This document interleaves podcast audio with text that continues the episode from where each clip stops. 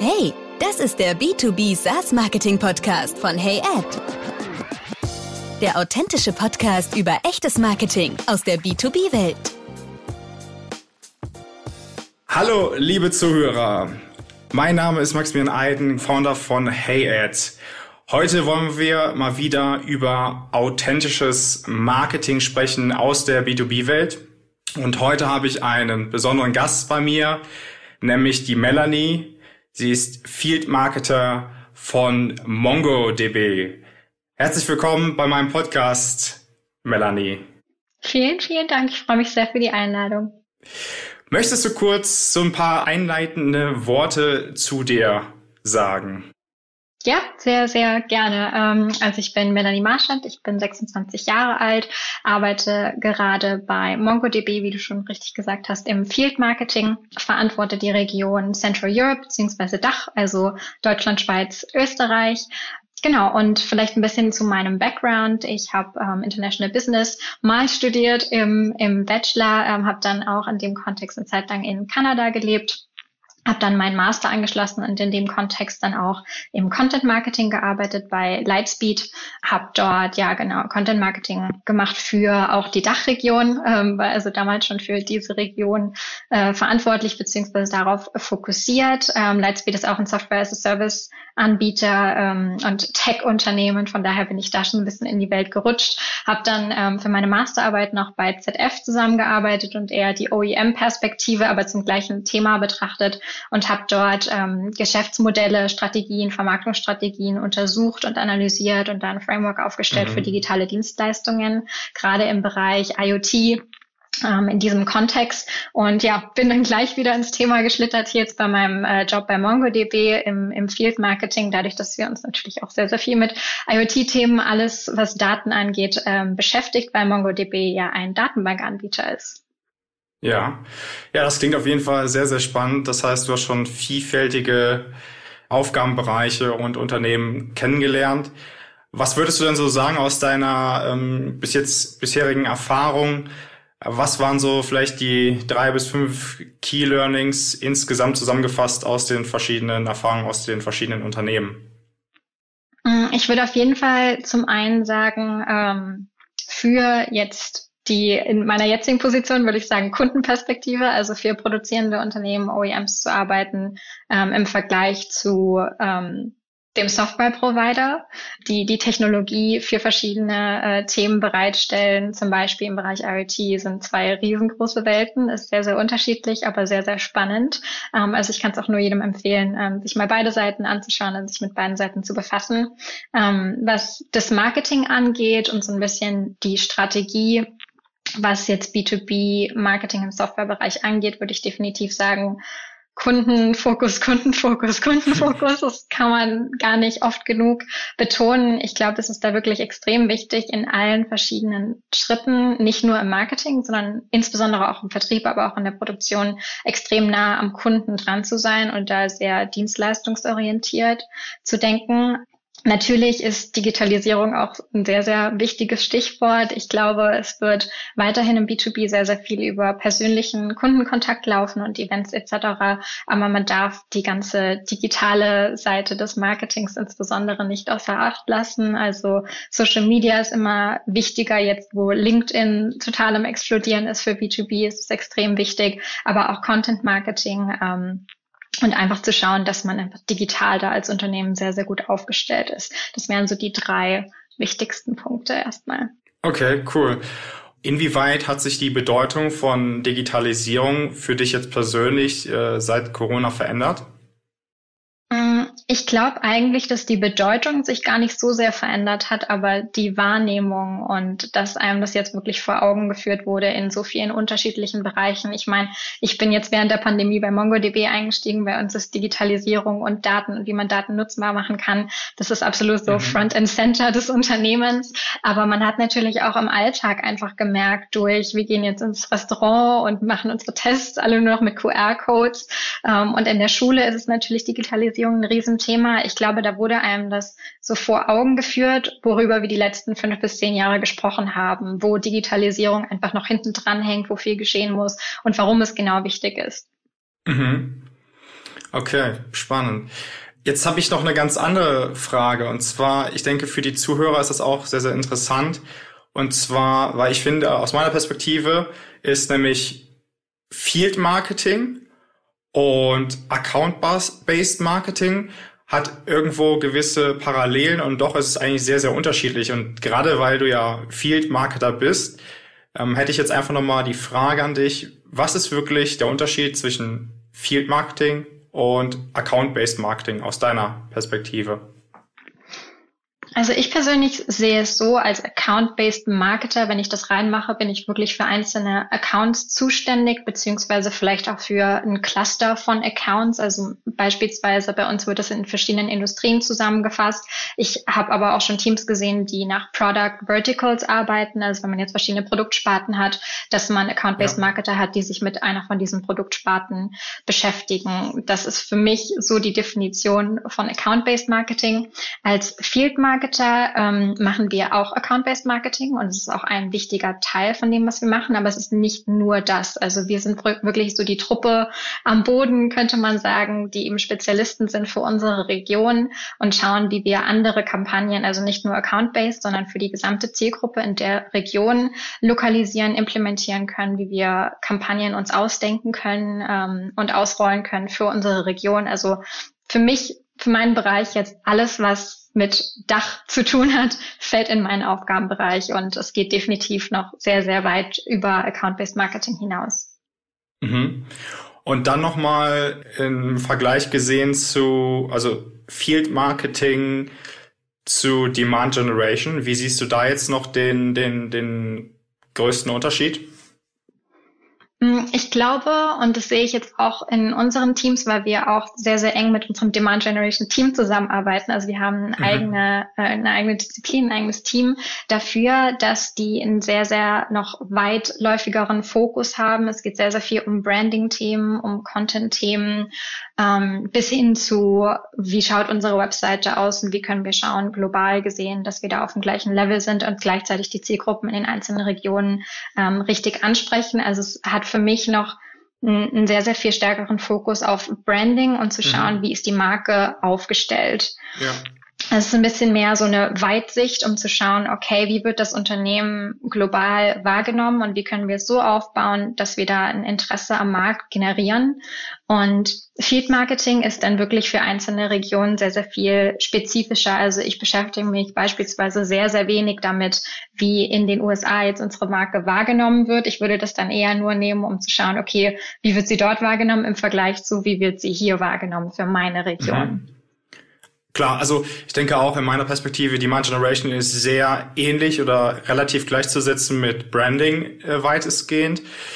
Und ich denke, in allen Sparten ist, ist eins essentiell und das ist so das gewisse Zielgruppenverständnis. Und wenn wir uns jetzt mal nur fokussieren auf den Dachraum oder vielleicht sogar nur äh, den Bereich Deutschland und äh, dann daran denken, was man sozusagen mit, mit viel Field Marketing oder mit Demand Generation am Ende des Tages auch erreichen will, ist es ja auch, also zumindest aus meiner Perspektive bedeutet das auch für mich, dass man relativ nah am Kunden arbeitet, beziehungsweise eher gesagt an der Zielgruppe. Und von daher denke ich, hat das beides schon gewisse Parallelen, aber wie gesagt, ich denke auch, dass das Field Marketing, Account-Based Marketing und Demand Generation hat nochmal ja, einzelne Spezifikationen, was es dann sozusagen nochmal unterscheidet. Aber ich finde, es hat auch Parallelen, wie zum Beispiel dann irgendwo, wie gesagt, das Zielgruppenverständnis ähm, aufzubringen und wieder auch so in gewissermaßen ähm, ja, relativ nah zu versuchen, ja, Interesse bei der Zielgruppe zu wecken, beziehungsweise dann auch ähm, mehr oder minder so ja, mit der Zielgruppe zusammenzuarbeiten. Ja, stimme ich dir absolut zu. Also ich glaube, es gibt sehr, sehr viele Parallelen und ich finde es auch extrem wichtig, dass man da, falls man unterschiedliche Teams hat in einem Unternehmen, wirklich sehr, sehr eng zusammenarbeitet, weil das eine kann nicht ohne das andere funktionieren, wenn niemand global weiß oder selbst in unserer Region, was unsere Marke ausmacht. Wenn wir kein klares Messaging haben, wenn wir uns nicht klar am Markt positionieren, dann kann ich auch noch so viele Events aufsetzen und bewerben hm. oder mich versuchen, auf Social Media äh, Fuß zu fassen, dann wird das einfach keinen Anklang Anklang finden. Absolut, ja. ja. Und nochmal kurz gesagt, welche Bedeutung hat der Begriff Demand Generation für dich? Also wie würdest du das einkategorisieren? Also was zeichnet das einfach aus und warum denkst du auch, ähm, ist das also immer mehr im Kommen? Also man sieht ja, dass Demand Generation ist im Dachraum ja noch nicht so geläufig, finde ich.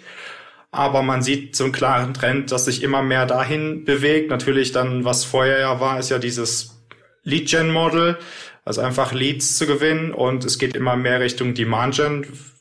Wie, wie denkst du, wie kommt das auch so, dieser Trend? Mm, ich glaube, es kommt sehr, sehr stark auf das Unternehmen an, weil ich das persönlich auch so sehe, wie du eben gesagt hast, dass es sehr, sehr viel mit Branding zu tun hat. Das heißt, ich muss erstmal schauen, okay, wie etabliert ist meine Marke? In meinem Markt, bei meiner Zielgruppe. Ähm, und ich glaube, davon muss man es dann abhängig machen, was für eine Priorisierung man auch Demand Generation ähm, zuspricht. Für MongoDB ist es jetzt beispielsweise so, ähm, dass schon re unsere relevante Zielgruppe die Marke kennt, insbesondere die Entwickler. Die sind ähm, sehr, sehr happy mit dieser Datenbank. Ähm, aber da müssen wir natürlich trotzdem noch schauen, dass wir uns da richtig positionieren, ähm, dass wir beispielsweise ähm, als Enterprise-Lösung am Markt auftreten und dass jetzt Leute nicht denken, hey, das ist nur so für Entwickler im kleinen Häuschen daheim, im stillen Kämmerle, können die da mit der Datenbank äh, ihren Spaß haben, sondern dass wir da wirklich die richtige Positionierung treffen. Deshalb ist es bei MongoDB jetzt sehr, sehr wichtig. Ähm, bei anderen Unternehmen ähm, würde ich dem jetzt eher eine geringere Rolle zusprechen. Wenn ich jetzt beispielsweise Amazon bin und ich möchte es eine Lösung vermarkten, dann muss ich eventuell weniger Fokus auf Demand Generation legen. Mhm. Also ich denke, und ähm, darum geht es ja mehr in, in diesem Podcast, in diesem Podcast-Format auch. Es geht ja um B2B SaaS, äh, B2B, B2B SaaS Marketing. Und ich denke, da spielt das eine sehr, sehr essentielle Rolle. Gerade noch mal viel mehr bei Mid-Market und Enterprise SaaS weil ähm, ja, ich finde aktuell besteht ja immer noch der Gedanke, dass man zum Beispiel über Plattformen wie LinkedIn, dass es da ähm, Personengruppen gibt, die halt direkte Kaufabsichten haben und das äh, trifft aber auf 95 Prozent nicht zu. Und wiederum ist es auch so, dass man ja relativ lange Sales Cycles hat, so eher so ab 30 Tage bis äh, bis 120 Tage. Und ich Oder denke länger. einfach Ja, oder noch länger, also je nachdem, ja. wie dein, dein, dein genau Sales Funnel auch aufgebaut ist und Marketing Funnel aufgebaut ist. Und ich glaube auch, dass du aber wiederum äh, re relativ allgemein gesprochen, aber ich, ich bin der Meinung, dass du, wenn du vorher das Lead-Gen-Model relativ gut implementiert hast in dein Unternehmen und jetzt versuchst auch auf Demand Generation umzusteigen, ist das nicht nur eine große Veränderung, sondern kann auch bedeuten, dass du halt wirklich deine äh, Kundengewinnungskosten, Customer Acquisition Cost senken kannst, dann dein Sales Cycle äh, senken kannst, weil kurzfristig hat es natürlich, sage ich mal, weniger Hebelwirkung. Langfristig gesehen hat es aber einen großen Impact auf deine auf deine Awareness, auf dein Branding und wiederum auch ja Interesse zu wecken und wirklich echte Nachfrage zu erzeugen und somit viel nachhaltiger auch ja, Kaufinteresse zu beeinflussen, so dass eigenständig auch ja, Käufe bzw. Trials, Demos auch vereinbart werden, ohne ähm, dass da jemals zum Beispiel jemand ähm, kalt angerufen wurde oder sowas.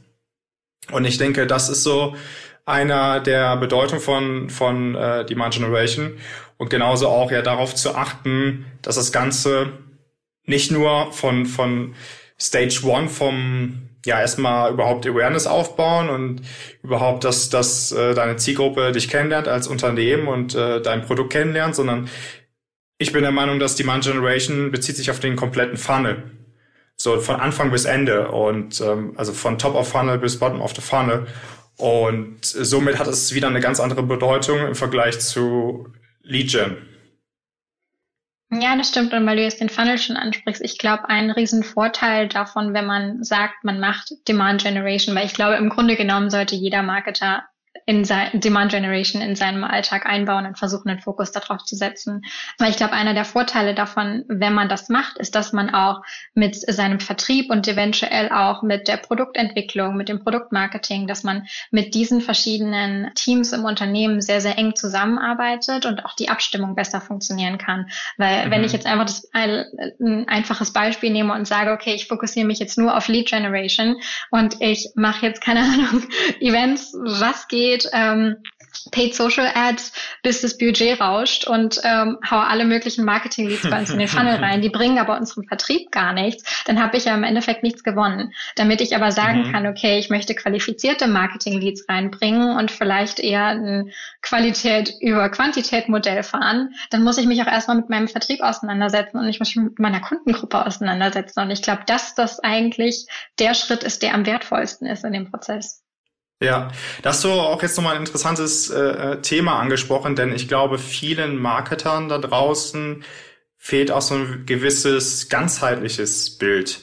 Und wiederum, da kommt auch wieder das zweite Thema, was du noch angeschnitten hast, äh, später mit rein, nämlich so das Marketing-Sales-Alignment, weil was ich auch oft sehe, ist, dass das sozusagen so, das wird immer so se extrem separat gesehen. Das wird immer so, das ist eher so, die konkurrieren immer äh, miteinander, als dass sie irgendwie wirklich zusammenarbeiten und der eine gibt dem anderen die Schuld, wenn die Qualität der Leads nicht stimmt oder wenn nicht genug, ähm, ja, äh, genug qualifizierte Pipeline dort generiert wurde, etc. etc.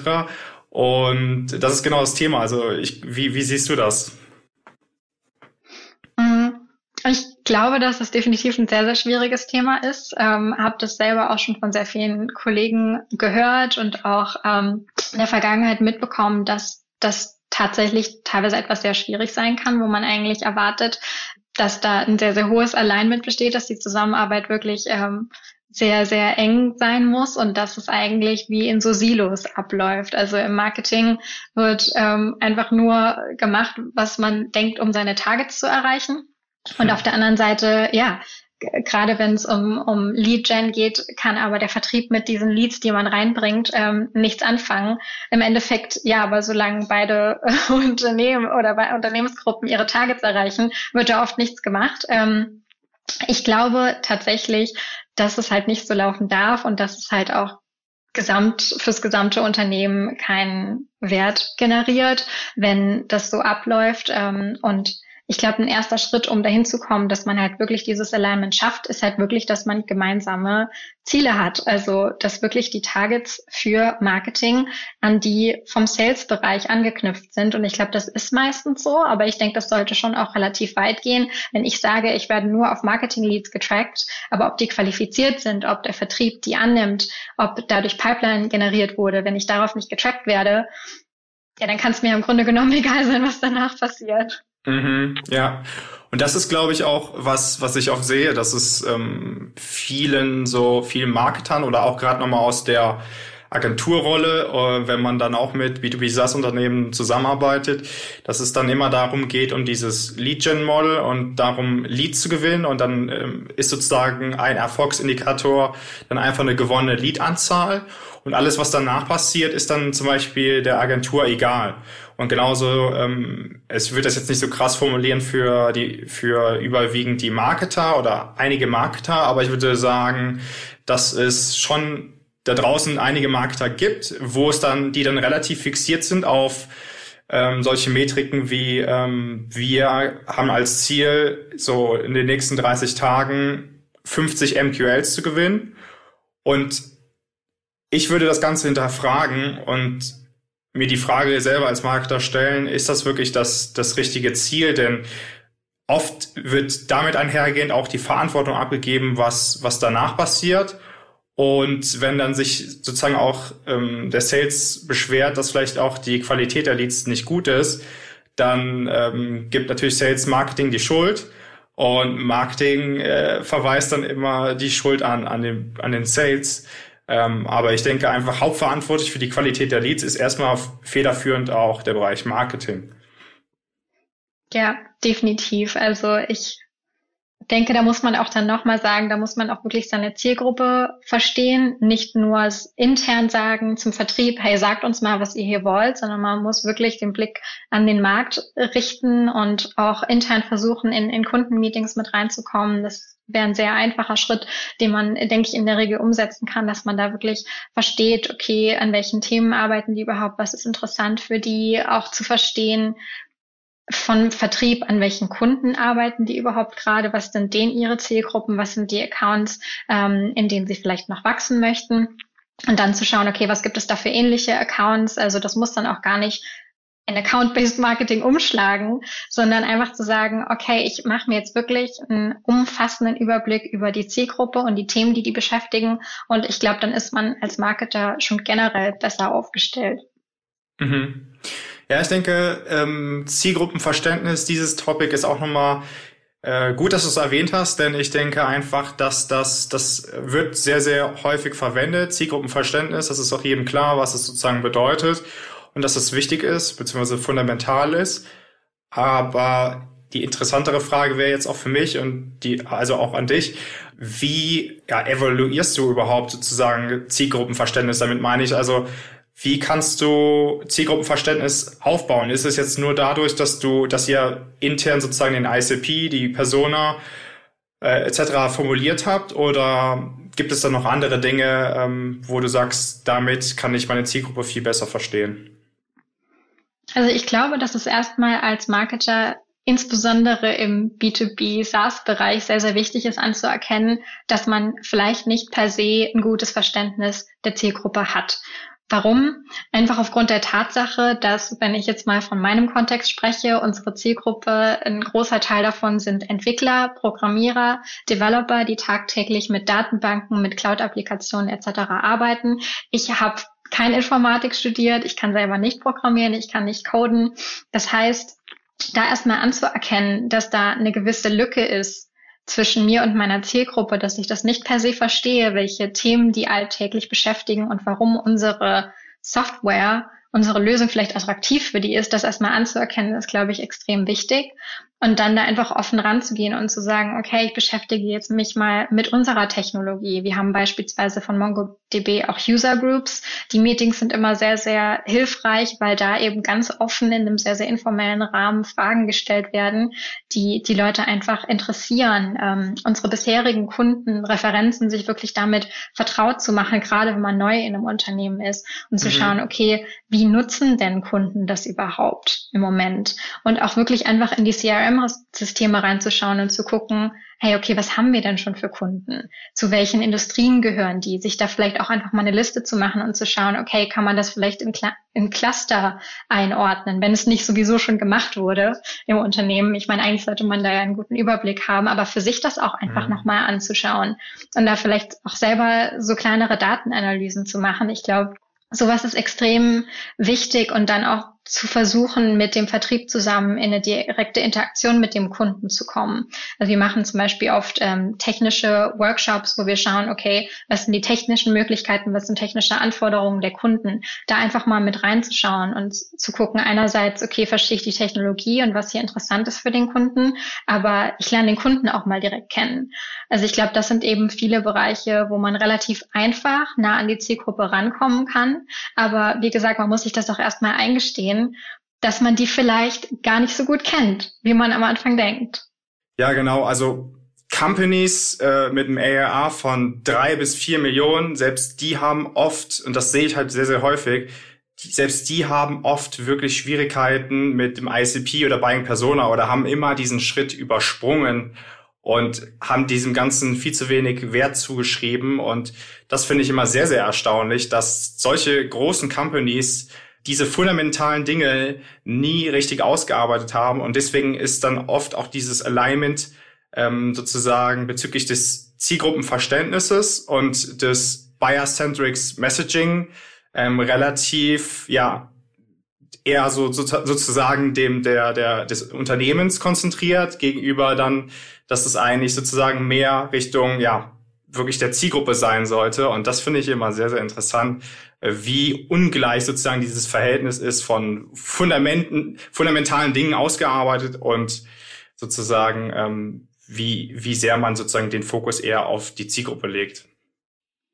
Ja, da stimme ich dir zu, beziehungsweise ich glaube, viele Unternehmen machen das schon, aber es ist jetzt nicht unbedingt immer gut gemacht, meiner Meinung nach. Also ich habe das in der Vergangenheit auch schon öfter ähm, gesehen, dass sich dann einfach ein paar Marketer ins stille Kämmerlein zusammensetzen und sagen, hey, wir machen jetzt unsere Buyer-Persona und wir schreiben jetzt auf, was ist denn überhaupt unser Kunde, was ist unsere Zielgruppe. Aber eigentlich sollte ja die Herangehensweise sein, dass das Daten basiert ist, dass ich in meine CRM-Systeme reinschaue, dass ich mit meinen Vertrieblern spreche und die ihre Erfahrungen teilen und sagen, mit welchen Kunden und ähm, ja potenziellen Kundengruppen sie eigentlich zusammenarbeiten, dass ich in Google Analytics reinschaue, wenn ich jetzt über Webseitendaten spreche. Also es gibt ja so viele Anknüpfungspunkte, mhm. über die man Daten erheben kann und ich glaube, da ist eigentlich der Anfang und der erste Schritt zu sagen, okay, ich schaue mir das erstmal fakten- und datenbasiert an, wie meine Zielgruppe aussieht und mhm. dann kann ich meine Buyer-Persona mal ein Stück weit mappen. Aber wenn man sich wirklich in stille Kämmerlein reinsetzt und sagt, okay, wir überlegen uns das jetzt mal und das ja. ist unsere Meinung, da ist dann oft einfach eine Lücke zwischen der Realität. Ja, das ist wirklich mehr so Unternehmensziele orientiert, als dass man den wirklichen Fokus auf die Zielgruppe setzt und auf das Zielgruppenverständnis.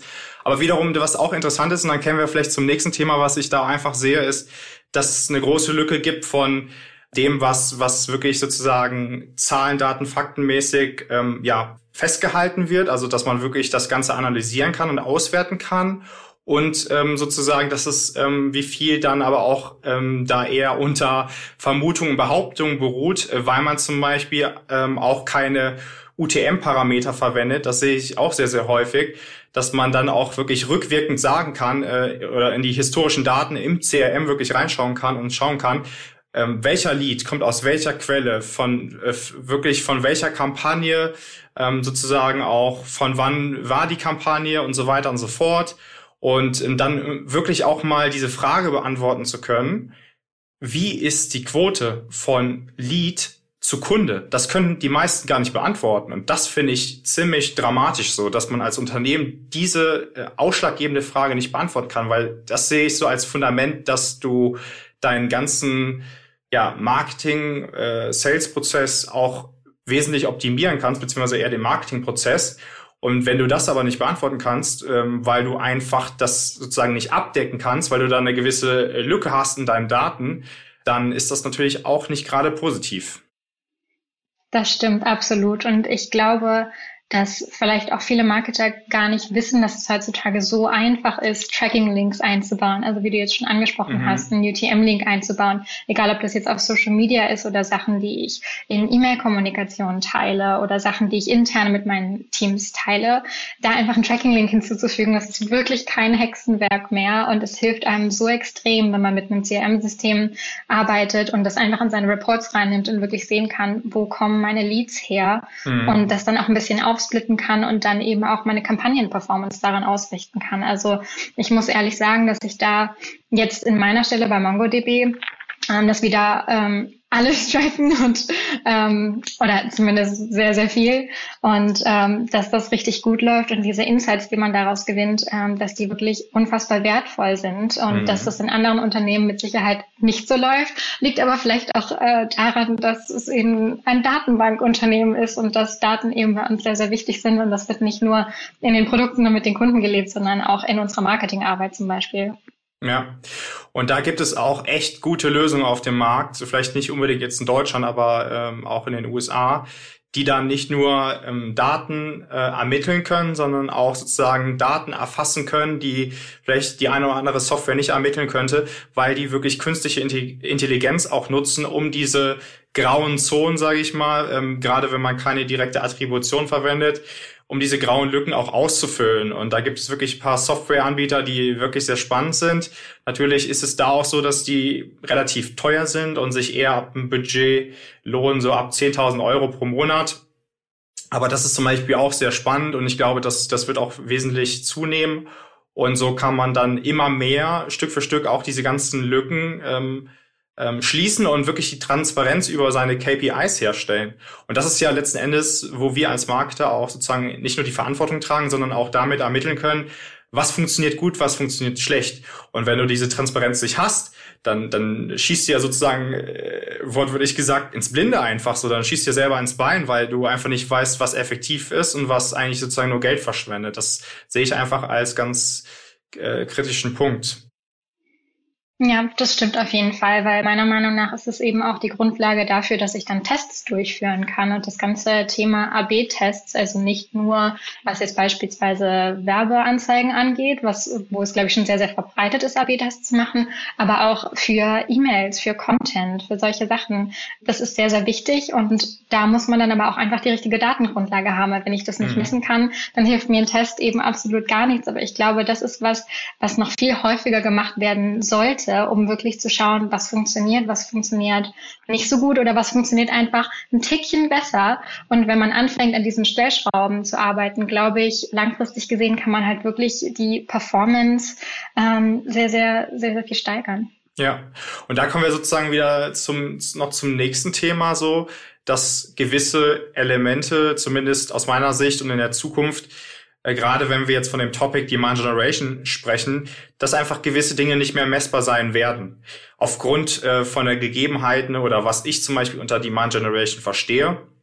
Und ähm, da möchte ich auch gerne von dir nochmal deine, deine, dein Feedback gleich bekommen, was, was du darunter verstehst. Aber ich verstehe darunter, dass man ungated Content verwendet, dass es über, sich über wirklich alle Funnelstufen abdeckt, dass du ja das so gestaltest, dass es ja relativ gleich mit, mit ja, Branding zu setzen ist und dass, dass du viel mehr darauf Wert legst, wirklich mit deiner Zielgruppe zu kommunizieren, da wirklich erstmal eine gewisse, dass, dass, du, dass die Zielgruppe eine gewisse Affinität zu deiner Marke aufbaut, dass du da wirklich äh, für Interesse sorgst und auch da ja langfristig Nachfrage erzeugen kannst, indem du zum Beispiel auch äh, Case Study veröffentlichst äh, im, im Art Videoformat, dass du einfach sehr, sehr viel Mehrwerte schaffst, aber die halt nicht ja, damit verbunden sind, dass man als, als Zielgruppe erstmal irgendwie eine Form ausfüllen muss, sondern man hat da einfach unbegrenzt Zugriff drauf. Und wenn der richtige Zeitpunkt gekommen ist, wird sich der User sowieso entscheiden. Denn nochmal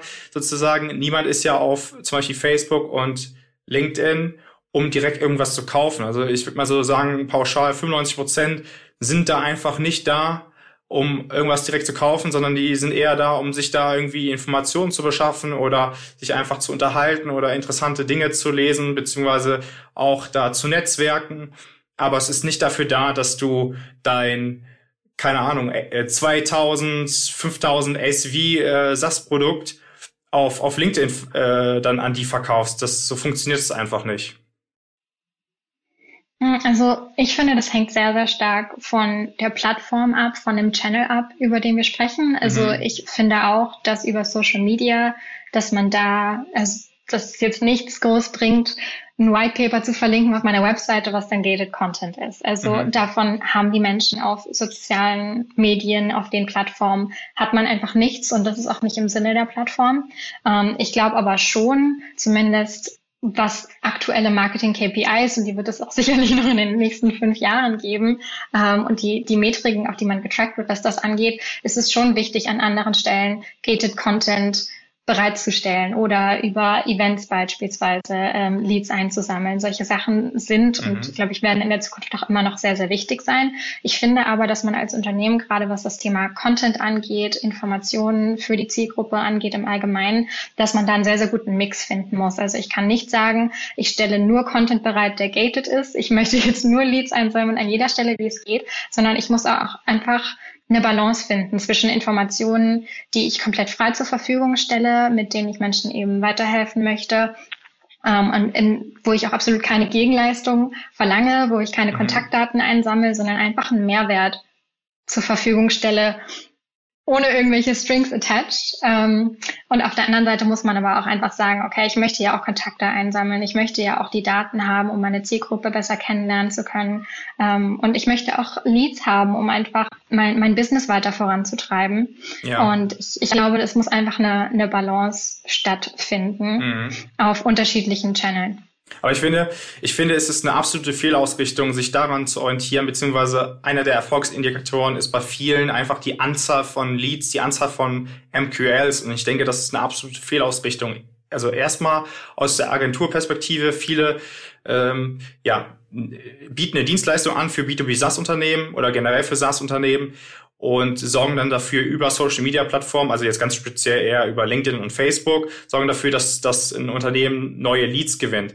Was danach passiert, ist denen total egal. Und ich, ich, ich halte das einfach für völlig falsch, weil erstens sollte hauptsächlich Marketing dafür verantwortlich sein, ähm, wie so ein MQL entsteht. Zweitens sollte auch Marketing als Ganzes ähm, sozusagen auch interessieren, was, was äh, nach dem MQL passiert. Also wie, wie das Ganze, wie die Quote ist von MQL zu SQL, von SQL zu SQO.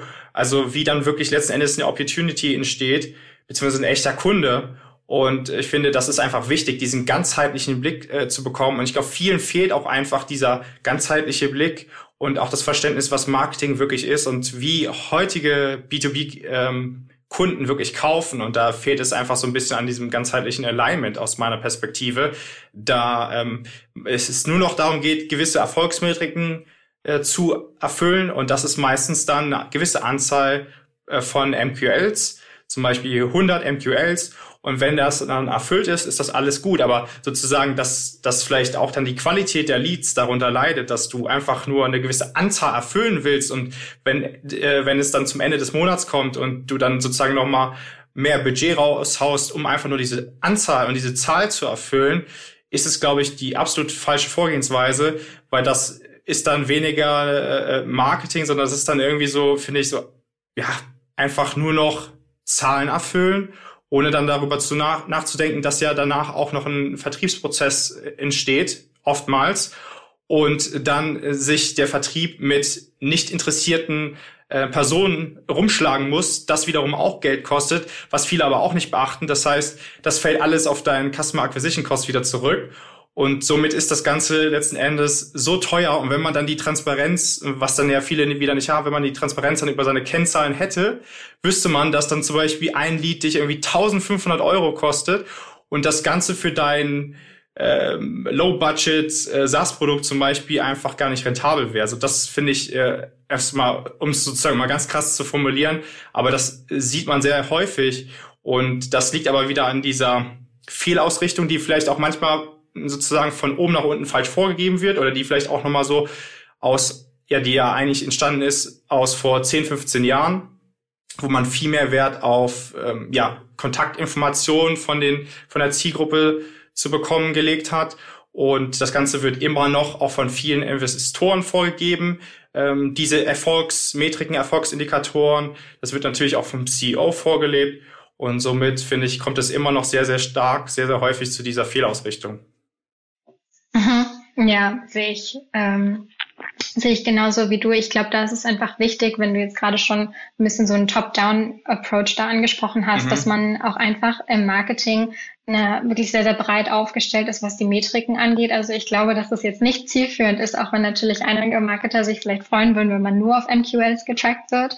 Aber es hilft einfach nicht, dass man sich aktiv im Marketing damit auseinandersetzt, was passiert, nachdem ich einen MQL ins Unternehmen, in mein CRM-System reingebracht habe, ähm, sondern ich glaube, da sollte es definitiv weitergehen, damit man sich einfach ja, aktiv auch mit den Vertrieblern auseinandersetzt, mit dem ganzen Vertriebsprozess auseinandersetzt und auch versteht, ja, okay, was, welche Leads bringen im Endeffekt unserem Vertrieb, dem Unternehmen im Allgemeinen etwas und welche nicht. Und ich glaube, das ist dann, wenn wir wieder auf das Thema zurückkommen, auch wieder ein anderer Weg, sich seiner Zielgruppe zu nähern. Mhm, mhm.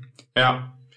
Und ich denke, das wird generell nochmal gesagt, kurz gesagt, denke ich, wird das auch zunehmen, dass man nochmal dem ganzen Thema Branding oder Brand Impact der ganzen Markenbekanntheit, ähm, gerade denke ich so im Mid-Market und Enterprise SaaS, dass man dem Ganzen vielleicht nochmal in, in den nächsten Jahren auch nochmal mehr ja, Stellenwert zuschreibt, denn man dann man merkt einfach, dass sich ja auch viele Kosten erhöhen, wie zum Beispiel die Werbekosten auf Facebook, die Werbekosten auf, auf LinkedIn. Denn umso mehr Leute das verwenden, umso mehr Unternehmen das verwenden, umso teurer wird es natürlich.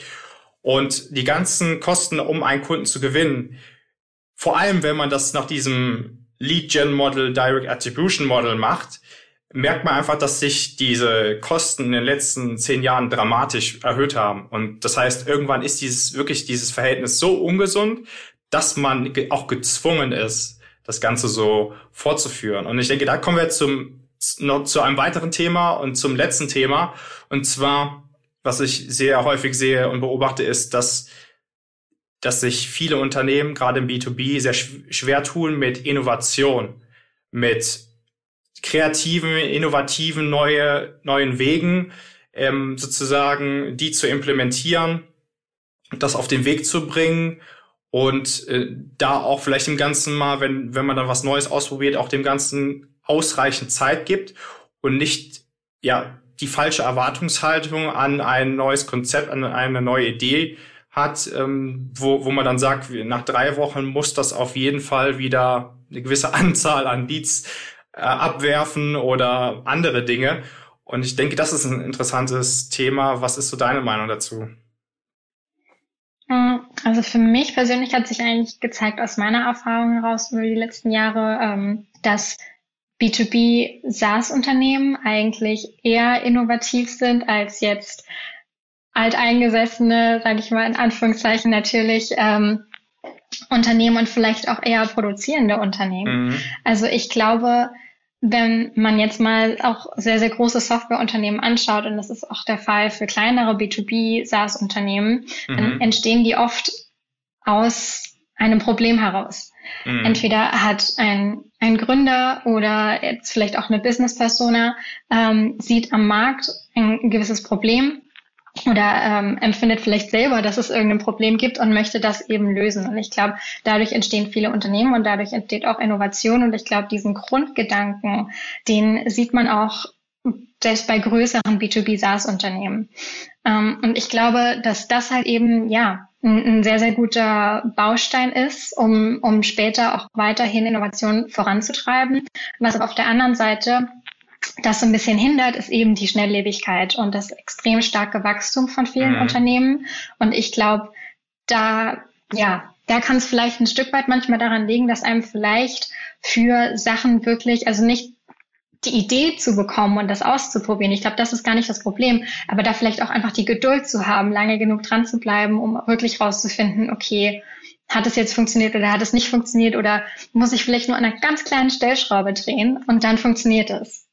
Ich denke, es liegt hauptsächlich auch daran, und da sprechen wir jetzt nochmal konkret von Content Marketing, Podcast, sozusagen, und auch Demand Generation. So, und das hat alles einen Ursprung, denn das ist alles nicht direkt messbar.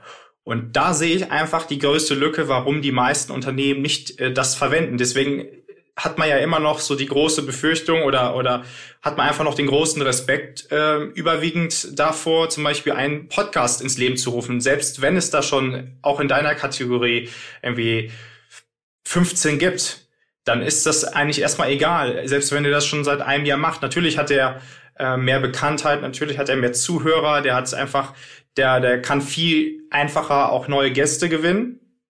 Aber wenn du dich spezialisiert hast auf ein Thema und dich auch mit deiner Qualität von deinen Inhalten, von deinen Informationen wirklich abhebst, bin ich der Meinung, hast du auch immer noch eine gute Chance, um da einfach auch den 16. Podcast ins Leben zu rufen. Ich sehe da überhaupt kein Problem. Aber dann ist es ja wieder der Punkt, dass du es ja nicht direkt messen kannst, woher nachher wirklich ein, ein MQL zum Beispiel entstanden ist. Wenn du, wenn man dann davon ausgeht, er hat eine Folge von einem Podcast gehört, dann hat er noch äh, einen Textbeitrag und ein Video von dir gesehen.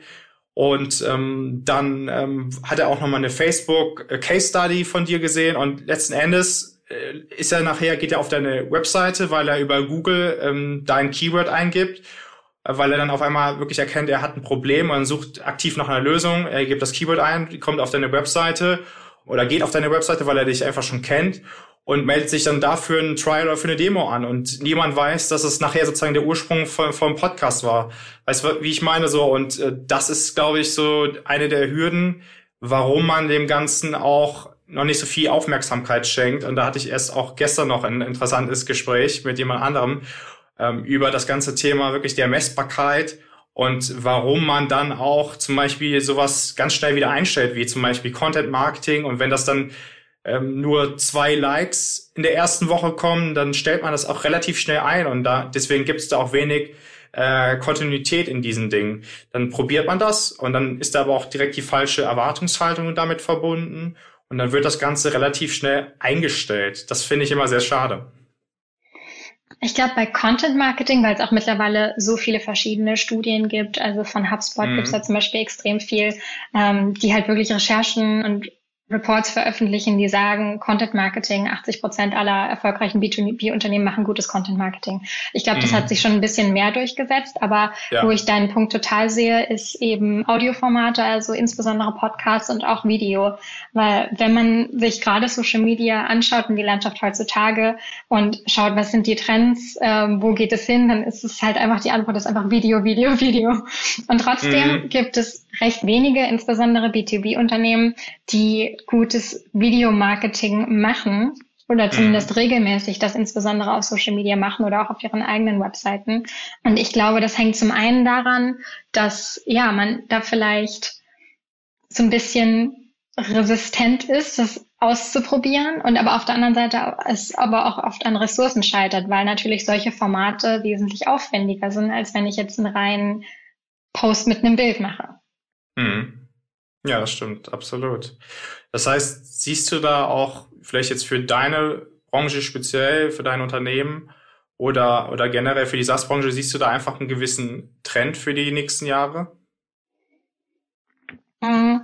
Also ich glaube tatsächlich, dass der Trend eigentlich dahin geht, dass so die Grenzen zwischen B2C und B2B Marketing, egal jetzt im SaaS-Bereich oder in anderen Industrien, dass das immer mehr verschwommen wird, weil im Grunde genommen ähm, ja, wollen Menschen in der gleichen Art und Weise angesprochen werden, wollen einen Draht zu einer Marke aufbauen, wollen Vertrauen aufbauen. Und ich glaube, daher ähm, wird das gar nicht mehr so einen riesengroßen Unterschied machen, gerade wenn wir über die digital digitalen Kanäle sprechen, ähm, ob ich jetzt B2C oder B2B Marketing mache. Ich finde, das ist was sehr, sehr Interessantes. Und ähm, ja, man sieht es aber immer in den Channeln, die funktionieren, in den Formaten, die sehr, sehr gut funktionieren. Ja, das ist sich da einfach immer mehr angleicht beispielsweise. Also wo jetzt vor 10, 15 Jahren man noch gedacht hätte, okay, B2B, das sind so Events und E-Mail-Marketing, das ist Nummer eins und das wird Nummer eins mhm. bleiben und nur darüber erreiche ich meine Zielgruppe, läuft jetzt einfach schon viel mehr über digitales Marketing und insbesondere auch ähm, Social Media. Ja, absolut. Und ich denke, das ist ein gutes Schlusswort. Ich denke, wir haben sehr viele Themen äh, besprochen und das war ein sehr, sehr interessantes Gespräch.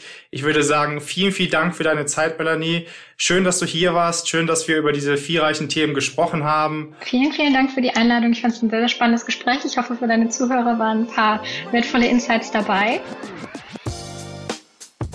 Das war dein B2B SaaS Podcast von Hey Ed. Danke fürs Zuhören. Wir freuen uns, wenn du beim nächsten Mal wieder mit dabei bist.